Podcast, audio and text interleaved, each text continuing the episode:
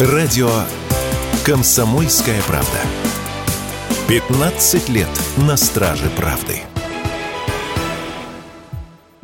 Госдума рассмотрит инициативу запрета на федеральном уровне продажи несовершеннолетним безалкогольных тонизирующих напитков, в число которых входят энергетики. Такой запрет уже действует, но только в 65 субъектах федерации. Вот, например, в Москве подросток без паспорта может купить напиток, хотя уже через МКАД в подмосковном магазине без паспорта этого сделать не получится. Инициативе расширить эти правила на всю страну уже не один год. Депутаты говорят, что молодежь без каких-либо ограничений приобретает напитки, потребляя их в количестве, которое наносит безусловный вред их здоровью, прежде всего сердечно-сосудистой системе. Врачи это подтверждают. По их словам, употребление даже одной банки энергетика оказывает серьезное влияние на организм, так как в напитке содержится целая смесь химически активных веществ. Об этом радио «Комсомольская правда» рассказала кандидат медицинских наук, гастроэнтеролог, диетолог Ирина Бережная. К сожалению, вот эти энергетические напитки – это такая адская смесь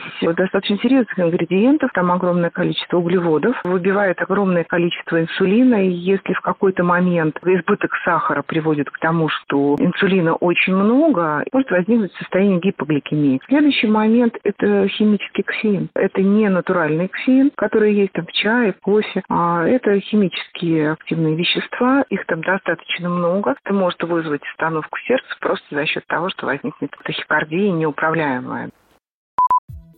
По словам специалистов, допустимое количество энергетического напитка для взрослого человека – одна банка в сутки. В ней содержится дневная норма кофеина. Главная же трудность – ограничиться одной банкой. Такое мнение радио «Комсомольская правда» высказал врач-терапевт высшей категории Алексей Водовозов рекомендованная доза находится где-то в районе 300 миллиграмм. Это примерно 3, 4, 5, 6 чашек кофе максимум. А если мы говорим об энергетиках, то там этого кофеина сразу 500 миллиграмм. Причем, что интересно, его прячут. То есть, например, отдельно пишут кофеин и отдельно пишут экстракт гуараны, что в принципе одно и то же. В принципе, это пренебрежимая доза. Имеется в виду то, что она не вызывает каких-то токсических эффектов. Но никто не останавливается на одной банке энергетика. В этом проблема. Одна банка 500, вторая банка уже это два раза по 500. Это как раз очень много. То есть это ажитация, такое повышенное возбуждение, это скачущая речь, это дезориентация и все остальное. Ну, то есть немножко похожее даже на психоз.